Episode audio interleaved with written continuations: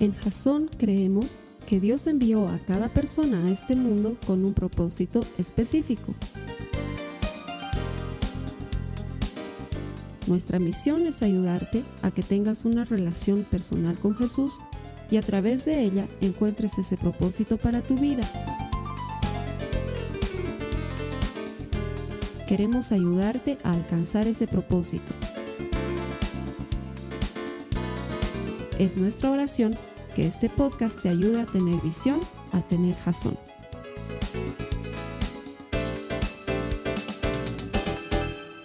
Buenas noches, bienvenido. Gracias por conectarte a los servicios que Jason pone a tu disposición en Internet. Absolutamente gratis para ayudarte a desarrollar una relación personal con Jesucristo, porque estamos convencidos de que todo el que encuentra a Dios encuentra vida. Nuestro deseo es que encuentres vida en la palabra de Dios que eso te ayude a robustecer tu relación personal con Jesús y que eso te lleve a madurar como cristiano, que te transformes en un auténtico seguidor de Cristo. Bienvenido y que el Señor premie tu esfuerzo de conectarte. No estás aquí por casualidad. La palabra que hoy vamos a compartir estoy seguro que tiene el potencial de cambiar tu vida. Gracias por conectarte. A las personas que vienen aquí todos los domingos, lo digo con frecuencia, lo seguiré diciendo hasta el día que me muera. Dios es galardonador, Él recompensa a los que le buscan. Pudiendo hacer otras cosas el domingo, eliges venir a la iglesia. Y Dios siempre premia eso. Siempre premia el esfuerzo de tener comunión e intimidad con Él. Él es galardonador de eso y Él no es deudor con nadie. Él te va a bendecir y te va a recompensar por todo lo que haces para pasar tiempo en su presencia. Gracias por estar aquí y que el Señor te bendiga. Estoy seguro que lo que vamos a compartir hoy también tiene el potencial para cambiar tu vida. Bienvenido. Estamos en medio de una serie que se llama Oraciones Peligrosas. El objetivo de esta serie ha sido llevarnos un poquito más allá en nuestra vida de oración, transformarnos en gente que ora arriesgadamente. No está mal orar seguro. De hecho, tenemos un, un correo electrónico donde nuestro ministerio de intercesión atiende necesidades independientemente de que vengas o no a la iglesia, independientemente de que te conectes o no a la iglesia en línea. Tenemos un correo electrónico 911 arroba en números 911 arroba Tú ahí mandas un correo electrónico y dices, por favor hermanos, oren por tal cosa y los hermanos de la intercesión, que son guerreros de oración, se ponen a orar y todas las semanas están orando por eso. Pero es increíble, la mayoría de las oraciones que recibimos, y no hay nada malo con eso, vamos a seguir orando por esas cosas, pero son que el Señor me bendiga, que el Señor me ayude, que el Señor me cuide, que el Señor me proteja, que el Señor proteja a mis hijos, que el Señor bendiga a mis hijos, que les dé trabajo a mis hijos. Son oraciones seguras, pero muy centradas en nosotros. Y no está mal. No está mal, vamos a seguir orando toda la vida por eso. Son bienvenidas esas oraciones. Pero las oraciones peligrosas son aquellas que salen de la zona de comodidad. La primera semana veíamos una oración poderosa. Examíname, Señor, le decíamos a Dios. Te doy permiso de que sondees en mi corazón, que vayas a mis pensamientos más angustiantes, me muestres mis miedos. Señor, muéstrame mi pecado y ayúdame, Señor, guíame por la senda correcta. Eso le decíamos la primera semana. La semana pasada le decíamos una oración un poquito más peligrosa todavía. Le decíamos, Señor, quiebrame, hazme de nuevo. Quebranta mi vida y hazla de nuevo. Ya no quiero ser como soy, quiero ser como tú quieres que yo sea. Y le dábamos permiso a Dios de que nos quiebre. Y aunque veíamos que el proceso puede ser doloroso, también entendíamos que el resultado es paz, es fruto del Espíritu, es salir renovados. La respuesta de Dios a ese dolor siempre es algo mucho mejor. Y esta semana les, hemos, les he dicho, vamos a ir escalando en, en peligrosidad de las oraciones y luego va a venir una bajadita, como cuando estás en bicicleta y subes, subes, subes, subes, y luego de haber sufrido harto por la pedaleada, luego bajas feliz con el viento en la cara. Así va a ser la siguiente semana. Es más, estoy tentado de extender a cinco semanas las oraciones peligrosas, pero la de hoy es una de mis favoritas. De hecho, he estado como como niño que le han prometido ir a Diverland el fin de semana, así quiero predicar, quiero predicar, quiero predicar, quiero predicar, porque me parece que la, la oración peligrosa de hoy, aunque es peligrosa, es wow, es increíble. Es una oración de disponibilidad. Es una oración en la que nosotros nos ponemos a disposición de Dios. La mayoría de nosotros quiere estar a disposición de Dios. Pero la verdad es que por las múltiples ocupaciones que tenemos en la vida, nuestra disponibilidad es condicionada. Le decimos a Dios, Señor, quiero estar disponible para ti, pero los lunes de 8 a 9, porque es el horario que te puedo dar. El resto estoy bien ocupado, Señor, no me tomes a mal, te amo, pero lunes puedo servirte. O le decimos, Señor, quiero servirte con todo mi corazón, quiero hacer lo que tú mandas, pero no sé mucho de la Biblia, así que utilizarlo mejor al fulano de tal. Él sí sabe más de la Biblia. Y nuestra disponibilidad con Dios suele ser condicional. Y te cuento que Dios no, nos extraña de eso, no dice, ay, qué barbaridad. Sino que está acostumbrado a que toda la historia bíblica haya estado cargada de gente como tú y como yo, que le decíamos al Señor, Señor, heme aquí, pero le poníamos alguna condición. Te pongo unos cuantos ejemplos. El primero, Jonás, Señor, heme aquí, no quiero ir. Vas a ver lo que dice Jonás en el capítulo 1, los versos 2 y la primera parte del verso 3 dice, Dios le está hablando a Jonás y le dice, levántate y ve a la gran ciudad de Nínive y pronuncia mi juicio contra ella porque he visto lo perversa que es su gente. Entonces Jonás se levantó y se fue en dirección contraria para huir del Señor. Este Jonás era un tremendo porque era un profeta del Señor y estaba supuestamente a disponibilidad de Dios. Y cuando Dios le dice, quiero que vayas a Nínive, le dice, Señor, heme aquí, ahí te ves, y se manda a jalar para otro lado. Y me hace recuerdo a mí. Cuando yo tenía más o menos, ay Diosito, ¿qué edad tenía? Pues unos 23 años más o menos. Yo toda mi vida había soñado con servir a Dios y con entregarle mis días y desgastarme para su obra. Era mi sueño dorado. De hecho, la gente que me conoce desde muy muchachito saben que estoy diciendo la verdad. Me dedicaba a servir a Dios, era lo que más quería hacer con pasión. Y me acuerdo que a mis 23 años me llegó una de, de esas oportunidades doradas en la que Dios me llamó.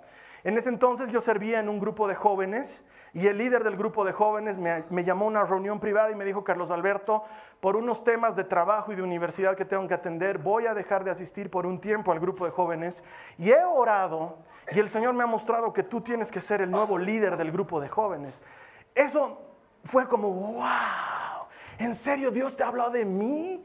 En serio quiere que sea líder y nunca me voy a olvidar el primer sábado que estaba ministrando y que, que Dios me había puesto como líder. Yo sentía que estaba, uy, en otro nivel, pero había un pequeño problema. Tenía chica. Y estaba malamente camote de mi chica. Camote para otros países traduzcase como enamorado juvenilmente. Entonces, y no era una buena chica porque no me acercaba a Dios, me alejaba de Dios, aunque estaba en el grupo de jóvenes. Entonces nunca voy a olvidar que una vez en mi oración le dije a Dios, Dios, gracias por haberme dado la oportunidad de servirte como líder en este grupo, pero ahorita estoy bien ocupado. Yo me muero por ser líder, no me tomes a mal, es algo que quería toda mi vida, pero ahorita no tengo tiempo. Y me acuerdo que le dije no a Dios en su cara. Y Dios se toma en serio lo que le dices. No solamente que dejé de ser el líder que podría parecer algo relevante. Me perdí un año de mi grupo de jóvenes. Y me ha perseguido toda mi vida eso. Y siempre me pregunta, Señor, ¿me volverás a usar en algún momento? Porque te dije no en tu cara. Te dije, heme aquí, y luego te dije, no quiero ir. Te dije, usame, y cuando me diste la oportunidad te dije, sí, pero no ahorita de aquí a un par de años, porque tenemos esa tendencia. Y le dije al Señor, heme aquí, pero no ahorita. Muy parecido a Jonás. Hay otros como Moisés que se presentan delante del Señor y le dicen, Señor, heme aquí, manda otro, por favor. Si sí, mira, vas a ver lo que dice, mira lo que dice la Biblia en, en Éxodo, en el capítulo 4, el verso 13, Éxodo 4, 13. Pero Moisés suplicó de nuevo, te lo ruego Señor, envía a cualquier otro. A Dios le costó convencerlo a Moisés. Mientras charlaban y negociaban ahí en la zarza ardiendo, de recordar ese pasaje, Moisés cada rato le decía, no Señor, por favor, no Señor, no me mandes a mí. Todo el rato le ponía, y esta es la última, es la que le dice, Señor, por favor, manda a otro. Y el Señor se calienta y le dice, vas a ir, pero te la perdiste. Ahora no vas a ser tú el que hable, va a hablar Aarón en tu nombre pero igualito vas a ir. Muchos de nosotros hacemos eso con Dios. Y le decimos, Señor, quiero servirte, pero ¿por qué no eliges a otro también? Y también me hace recuerdo a mí. Alguna vez te he contado esto. Resulta ser que yo estaba todavía en, edad universitaria, pero todos mis amigos cristianos ya estaban en edad laboral. Ya habían pasado la universidad. Entonces resulta ser que una mañana yo estaba en mis quehaceres universitarios cuando recibo una llamada de teléfono de una hermanita que estaba muy mal de salud, una hermanita del grupo de jóvenes. Entonces yo me acuerdo que, Carlos Alberto, por favor, tienes que venir a orar por mi hermana, está súper mal. Y no sé Yo me acuerdo que cuelgo el teléfono. En esa época no había WhatsApp ni esas cosas. Mando un par de mails para ver si había alguien disponible. Nadie, porque todos estaban muy ocupados. Entonces me acuerdo que tiro mi teléfono con bronca y le digo al Señor, ¿por qué yo? Claro, el desocupado del Carlos Alberto, él sí tiene que ir a orar el flojo del Carlos Alberto que no tiene nada que hacer porque finalmente nadie le paga por nada, él sí tiene que ir a orar. Me acuerdo que fui furioso en mi auto a orar por la hermana.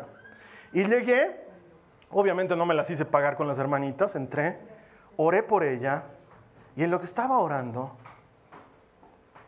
suena feo, pero es verdad, en lo que estaba orando la hermana murió. Murió a mis brazos. Después de que yo le hice orar, murió. Y yo era chango, me asusté harto. Entonces, cuando me miró su hermana, le dije, se ha dormido.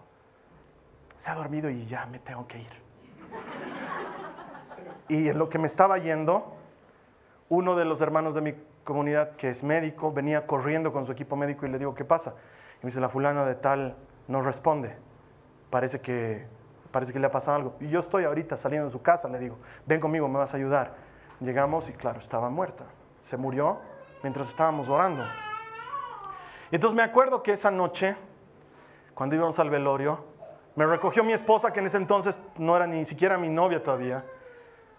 Y ella se debe acordar cómo yo lloraba en el auto y le decía, yo he renegado, he renegado de ir, he renegado de ir. ¿Por qué? ¿Por qué he renegado de ir? Porque me pesaba en el alma saber que Dios me había llamado para algo tan importante. Y yo le había dicho, ¿por qué no usas a otro? Cuando toda la vida mi deseo había sido que me use a mí. A veces la hacemos la gran Moisés y le decimos, heme aquí, manda otro, por favor. O a veces hacemos lo que hizo Isaías. Isaías le dice al Señor, heme aquí, envíame a mí. Mira lo que dice Isaías 6 en el verso 8. Isaías 6 en el verso 8. Está hablando Isaías, dice, después oí que el Señor preguntaba, ¿a quién enviaré como mensajero a este pueblo? ¿Quién irá por nosotros? Aquí estoy yo, le dije, envíame a mí. Una oración peligrosa, una oración de disponibilidad, una oración en la, que, en la que le damos un cheque en blanco al Señor y le decimos, como alguna vez hemos cantado, haz con mi vida lo que tú quieras. Y el Señor toma ese cheque. Y sé que muchos de nosotros tenemos temor. Porque decimos, ¿y, si me manda al África de misionero? O si me pide que me quede toda la vida en este país cuando mi sueño era irme al África de misionero.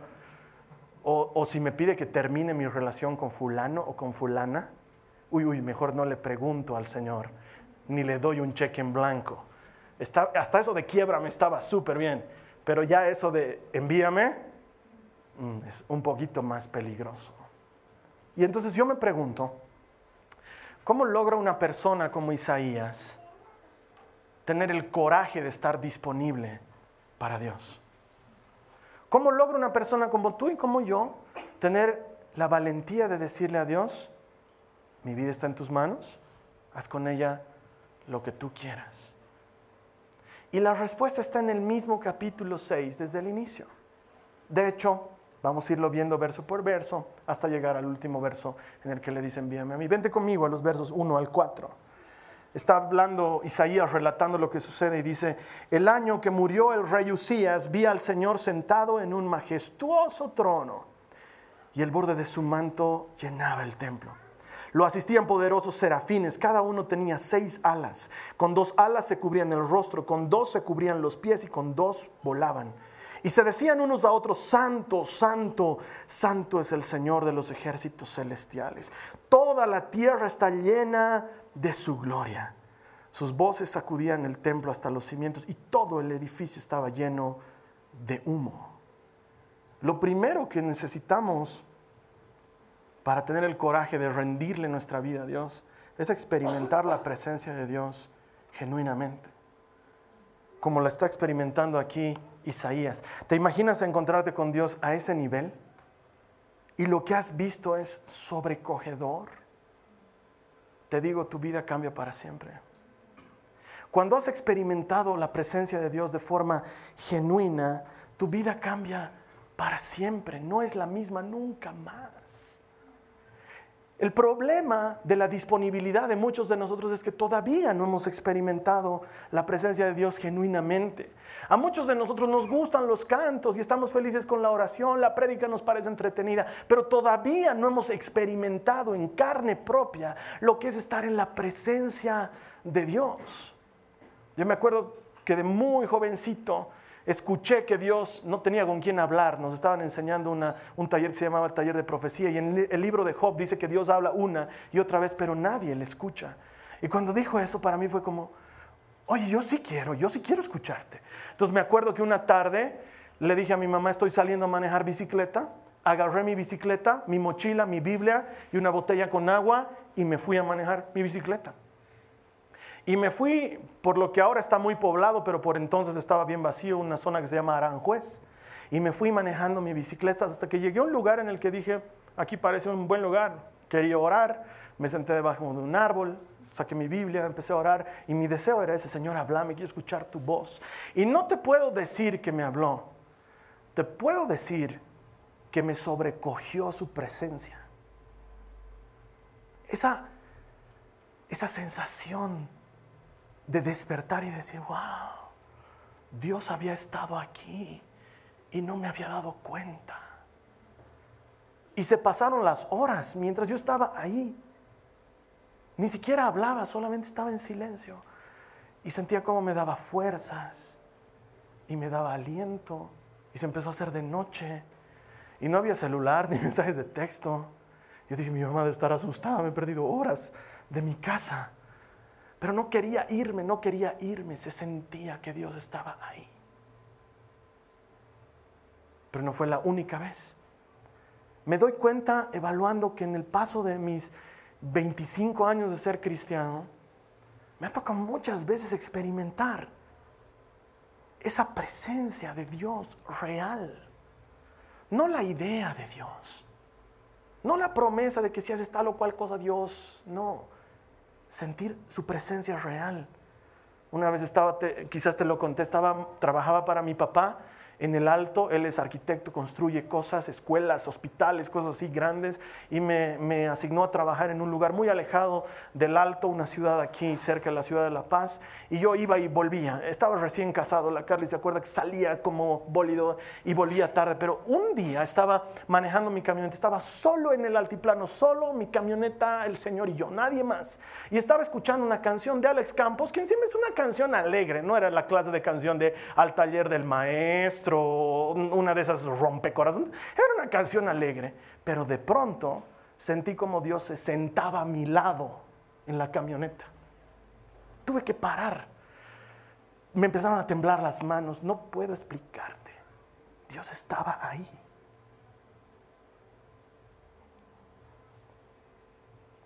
Escucha hasta ahorita. Me acuerdo y es wow no he visto alas, ni serafines, ni fuego, ni, humo. Estaba ahí. Solo sé eso. He debido tener 24, mm, 25 años y me entraban cosas en mi cabeza, yo sé que es de Dios, se me daba por ir a orar al hospital obrero por la gente, solito. Me iba con mi Biblia. Sabía que el horario de visita era a partir de las 5 de la tarde, entonces llegaba y me decía, ¿ustedes visitan? Sí. ¿De quién? De, hay un señor que está enfermo, no tenía idea, yo entraba porque quería orar. Y me iba a los pabellones a orar por la gente. Y de repente, orando por un enfermo, eso, la presencia de Dios en ese lugar, con ese enfermo. No puedo explicártelo, pero me ha tocado verlo, vivirlo y te cambia, nunca más eres el mismo.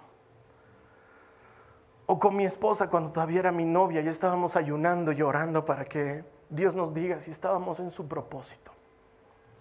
Y esa noche orábamos y la presencia de Dios vino sobre nosotros con fuerza, con intensidad. Ya ni podíamos orar. Estábamos abrazados los dos llorando. Nos habíamos dado cuenta que Dios estaba ahí. No lo habíamos notado antes, su presencia. Y tal vez te ha pasado, tal vez lo has vivido. Cuando entro a orar por mis hijas en las noches y ellas están orando y se siente el ambiente diferente y dices, Dios había estado en este cuarto y no me había dado cuenta de eso.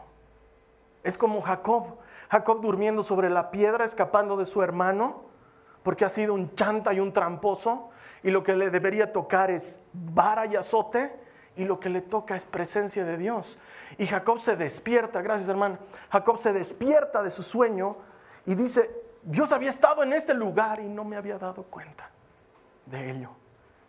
Y saca un poco de aceite y derrama sobre la piedra y dice, desde ahora este lugar se va a llamar casa de Dios y puerta del cielo, porque he estado en su presencia y no me había dado cuenta. Experimentar la presencia de Dios cambia tu vida para siempre. Nunca más vuelve a ser la misma. Tal vez es lo que tú y yo necesitamos entender que Dios está aquí. Que no es que hay que llamarlo o traerlo de algún lado, Él está. Andamos ocupados y no nos damos cuenta de su presencia para estar disponibles para Dios, lo primero que necesitas es experimentar genuinamente su presencia. Pero lo segundo es reconocer genuinamente nuestro pecado. Porque una de las mentiras culturales más comunes que estamos viviendo hoy es la idea de que soy un tipo bueno. Soy bueno, no soy tan malo, soy bueno. ¿Por qué me pasan tantas cosas si soy bueno? ¿Por qué le pasan tantas cosas malas a la gente buena? Si el fulano es bueno y la sultana es buena. Y nos sentimos buenos y nos decimos buenos y probablemente seamos buenos tipos. Pero cuando te comparas con Dios, cuando me comparo con Dios, quedo corto. No alcanzo. Eso se llama pecado. El pecado nos deja lejos de Dios, cortos, no alcanzamos. Y necesitamos reconocer que hemos pecado, necesitamos. No hay que cambiarle de nombre, no hay que llamarle error, no hay que llamarle caída, hay que llamarle como es. Pecamos y eso nos separa de Dios, nos deja lejos de su estatura. ¿Por qué, hermano? Porque estamos tan preocupados de que Dios cubra nuestras preocupaciones que nos olvidamos de lo esencial y pensamos que Dios ha venido a este mundo a librarnos de nuestras tribulaciones. Y te tengo una mala noticia, no, no ha venido a eso. La buena noticia es que ha venido a librarnos del pecado. Porque las tribulaciones son temporales, van a pasar, pero el pecado es eterno. Eso no pasa a menos que intervenga Cristo. Y hasta que no reconocemos que hemos pecado, no nos damos cuenta que necesitamos un Salvador. Mientras tanto estamos buscando un ayudador uno que nos libre de las papas que queman, de la deuda que se vence, del problema que he tenido con mi pareja, del trabajo que no sale. Y no es que Dios no quiera ayudarte en tus tribulaciones, pero el verdadero trabajo de Jesucristo consiste en libertarnos del pecado. Y hasta que no reconocemos que hemos pecado, no nos damos cuenta que lo que realmente necesitamos es un Salvador. Y eso es lo que le pasa a Isaías. Mira por favor lo que sucede en el verso 5 del mismo capítulo 6. Entonces dije, está hablando Isaías, todo se ha acabado para mí. Estoy condenado porque soy un pecador, tengo labios impuros y vivo en medio de un pueblo de labios impuros y sin embargo he visto al rey, al Señor de los ejércitos celestiales. Isaías dice, estoy fundido, me voy a morir. ¿Por qué? Porque he visto a Dios, no lo merezco. Eso es lo que está diciendo Isaías. Entonces, eso quita de nuestra mentalidad la idea de, ah, claro, al Carlos Alberto se le ha presentado Dios en su camioneta porque él es pastor. No pasa por ese nivel. Porque lo que está diciendo Isaías es la verdad. ¿Sabes a quién Dios se le aparece? Al sucio, al pecador, al que cree que no puede, al que le ha fallado, al que le ha dicho no en su cara, al que ha renegado cuando lo ha mandado para atender a alguien. A ese Dios se le sigue apareciendo y luego tú te das cuenta y dices, estoy fundido. Yo que le digo no, yo que me hago un lado, yo que no quiero servirle como debiera, le he visto, he experimentado su presencia. Es importante, es necesario. Es un requisito para estar disponible reconocer que hemos pecado. Reconocer que no somos lo buenos que creemos que somos. Y sacar esa mentira de nuestro corazón y darle campo a Dios para que obre en nuestras vidas. En la misma línea de predicación de este mes, examíname, Señor, y muéstrame mi pecado, porque me creo muy bueno, pero cuando me comparo contigo no lo soy. Cuando me comparo contigo, he pecado. Y lo tercero que se necesita, porque no todo termina en el reconocer el pecado, lo tercero que se necesita es reconocer genuinamente el alcance de su gracia. Cómo opera su gracia en nuestras vidas. Mira lo que dicen los versos 6 y 7 del mismo capítulo 6 de Isaías. Dice, entonces uno de los serafines voló hacia mí con un carbón encendido que había tomado del altar con unas tenazas. Con él tocó mis labios y dijo, ¿ves? Este carbón ha tocado tus labios. Ahora tu culpa ha sido quitada y tus pecados han sido perdonados. Gracia. Probablemente una de las palabras más lindas de la Biblia. Gracia. Favor inmerecido. No por algo que tú o yo hayamos hecho, por algo que ha hecho Cristo en la cruz del Calvario no para el que está a tu lado, para ti, para ti. Lo hizo para ti. Gracia. No porque hemos sido buenos, no porque no hemos dejado de venir a la iglesia, no porque hemos ofrendado como locos, porque Él ha querido. Él ha querido. De entre toda la gente que tú conoces, a ti te ha llamado, a ti te ha escogido podía hacerlo con otro. Ha querido contigo.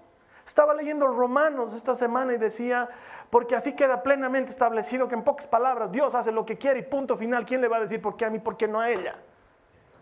Porque Dios tendrá misericordia de quien quiera tener misericordia y tuvo misericordia de mí. Tuvo misericordia de ti. Gracia. No te hizo pasar por pruebas para vencer tu pecado tomó el carbón del Espíritu, figura de Cristo, y purificó tu vida porque Él quiere. Porque Jesús no vino a hacernos mejores, Él vino a hacernos nuevos. No ha venido a darnos un upgrade, ha venido a convertirnos completamente. Cosas viejas pasaron, todas son hechas nuevas. Y entonces experimentas la presencia de Dios. Genuinamente. Comprendes genuinamente tu pecado. Y entiendes genuinamente la maravillosa gracia de su salvación. Y entonces la respuesta racional es, aquí estoy. Soy tuyo. ¿Tú has muerto por mí? yo viviré para ti. Es la, respuesta obvia. Es la respuesta. He visto tu presencia. Yo que soy un mugroso y me perdonas. Señor, moriste por mí. Viviré para ti. Es la respuesta lógica. Y sin embargo es una oración peligrosa. Es darle un cheque en blanco a Dios. Y me doy cuenta que hace muchos años atrás yo le di un cheque en blanco a Dios. Seguramente en uno de esos momentos de emoción en su presencia le dije, Señor, haz con mi vida lo que tú quieras. Y él se lo tomó en serio. Y me aceptó el cheque en blanco. Pero quiero decirte que esa no es una oración de un día. Es una oración de todos los días. Es una oración de disponibilidad permanente. Es cada día decirle, Señor, ¿en qué me quieres usar hoy? Toma el cheque, pon el monto estoy disponible para ti. No soy simpatizante, estoy absolutamente comprometido. pone el monto. Pero muchos tenemos miedo. Tengo miedo de que el Señor me mande a algún lugar extraño. O tengo miedo que el Señor me diga que permanezca aquí para siempre. Yo quiero huir de este país. O tengo miedo que el Señor me haga terminar una relación. O tengo miedo que el Señor observe mi trabajo porque algo me dice que no está muy bien mi trabajo con Dios. Tengo miedo y por eso no me animo a decirle, Señor, toma mi vida, es tuya, envíame. Y quiero decirte algo. Puede que tengas razón. Puede ser que tú le digas a Dios, Usame y te mande al África. Puede ser. Porque es cheque en blanco. Es la verdad. No te voy a mentir. No te voy a decir, tranqui, tú dale el cheque, no va a pasar nada. Puede ser que el Señor te diga, lo siento, clavado en la paz, no te mueves jamón en tu vida. Te quedas aquí todos los días. Aquí vas a estirar los manacos. Puede ser. Puede ser que te diga, tú querías casarte con la fulanita, lo siento, vas a vestir santos hasta el día que te mueras. Solo puede ser, puede ser que Dios te lo diga. No te puedo mentir. Pero es más probable que cuando le digas, usame, te use en tu oficina. Es más probable que cuando le digas, usame, te use en el grupo de mamás del curso de tu hijito. Es probable que cuando tú le digas, envíame a mí, te envía a hacer la diferencia entre tu grupo de amigos. Es, mucho más probable. Y sin embargo sigue siendo un cheque en blanco. Sigue siendo darle la oportunidad a Dios de que haga con tu vida lo que Él quiera. Y entonces me doy cuenta que hace mucho tiempo yo ya le había dado este cheque y Él se lo ha tomado en serio. Quiero que mi oración peligrosa siga siendo seria. Señor, heme aquí. Te he visto no lo merezco, me has limpiado. Mi respuesta lógica es decirte, usame, envíame, aquí estoy, has muerto por mí, yo voy a vivir para ti. Pero es que Carlos Alberto, yo no quiero ser pastor. No, no significa ser pastor. Dios necesita afuera ingenieros civiles, necesita médicos, necesita abogados, necesita psicólogos, necesita ingenieros ambientales, necesita, Dios necesita alguien. Él sigue diciendo, ¿a quién enviaré? ¿Quién irá? ¿Quién estará disponible? Y termino con esto, me hace recuerdo algo que te quería contar. Una de esas iglesias como la nuestra, el pastor se esforzaba por terminar de predicar pronto y salir rápido para quedarse en la puerta y darle la mano a cada una de las personas que venía a la iglesia. Y era una de esas iglesias tradicionales en la que la gente saludaba al pastor con mucho respeto y le decía, hasta luego pastor, lindo sermón. Eh, nos vemos pastor, buen sermón. De hecho creo que voy a hacer eso. Debe ser lindo eso. Ok, y buen sermón, linda prédica. Nos vemos, pastor. Y había un muchacho que había empezado a asistir hace unas cuantas semanas a la iglesia, que lo saludaban con mucho entusiasmo y le decía, lindo sermón, pastor, y quiero decirle que la respuesta es sí. ¿Cuál es la instrucción? el pastor les decía, gracias, vuelve pronto, que el Señor te bendiga y lo despachaba. La siguiente semana otra vez, felicidades pastor, buen, buen sermón, todos. Y el chico venía, Señor, pastor, qué sermonazo. Quiero decirle que la respuesta es sí, dígame cuál es la instrucción. No sé, muchacho, que el Señor te bendiga, anda a tu casa. Y así unos cuantos domingos, hasta que un domingo le dice, pastor, el sermón de hoy realmente me ha tocado en el corazón. Mi respuesta es sí. ¿Cuál es la instrucción? Entonces el pastor le dice, por favor, te voy a pedir que nos tomemos un café en la semana y hablemos de esto de la instrucción. ¿Sí? ¿Te parece? Entonces se reúnen a tomar un café y el muchacho estaba emocionado de reunirse con el pastor. El pastor le dice, ¿qué es todo este asunto de la instrucción? Y él le dice, yo vengo hace un par de meses a la iglesia. Y Cristo me ha cambiado. Estaba en drogas, mi familia estaba a punto de deshacerse, mis hijos estaban prácticamente perdidos, casi no tenía relación con mi esposa. He venido a la iglesia, soy nuevo, no puedo explicarlo, pero Cristo me ha cambiado. No puedo decir que todo es color de rosa. Puedo decir que soy diferente, que no soy el mismo de hace dos meses atrás. Entonces, pastor, mi respuesta es sí. Quiero que usted me diga cuál es la instrucción. ¿Tengo que cortar el pasto en la iglesia? ¿Ir a lavar las ventanas? ¿Parquear los autos de los hermanos que llegan los domingos? encargarme de ordenar las sillas? La respuesta es sí. Mi respuesta es sí. ¿Cuál es la instrucción? Estoy esperando la instrucción. Cheque en blanco. Mi respuesta es sí, Señor. ¿Cuál es tu instrucción?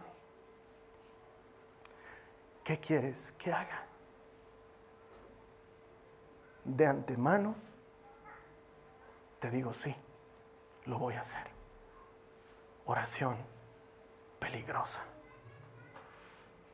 Decirle, Señor, examíname, sondea mis pensamientos, oración peligrosa. Sí, inicio de la subida.